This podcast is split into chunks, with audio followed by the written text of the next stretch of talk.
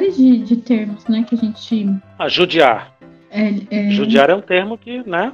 Judiar, sim. Não se, não se deve usar. Exatamente. Para quem está nos ouvindo, tem a ver com judeus e com todo o sofrimento do Holocausto.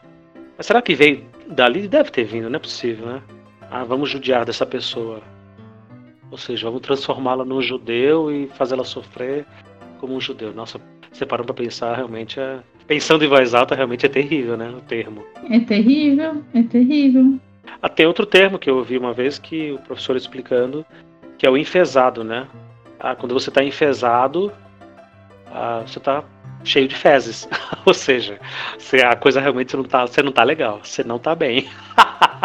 Eu vi uma nutricionista falando sobre isso, que ela estava falando sobre saúde alimentar, né?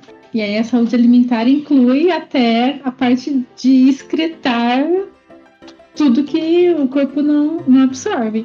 E aí ela falou isso, ela falou assim que quando a pessoa não não tem o intestino regular, não vai ao banheiro, ela ela fica mal, ela fica de mau humor, ela fica ela se sente mais cansada, é, enfim, várias, várias coisas assim que, que intuitivamente as pessoas não chegam nessa conclusão que é porque não foi no banheiro. Mas faz total sentido o termo enfesado com cheio de fezes e ser uma pessoa de mau humor. Cadê fulano? Tá ali no canto, tá todo enfesado ali, ó. Poxa, o negócio é feio, viu? Exatamente.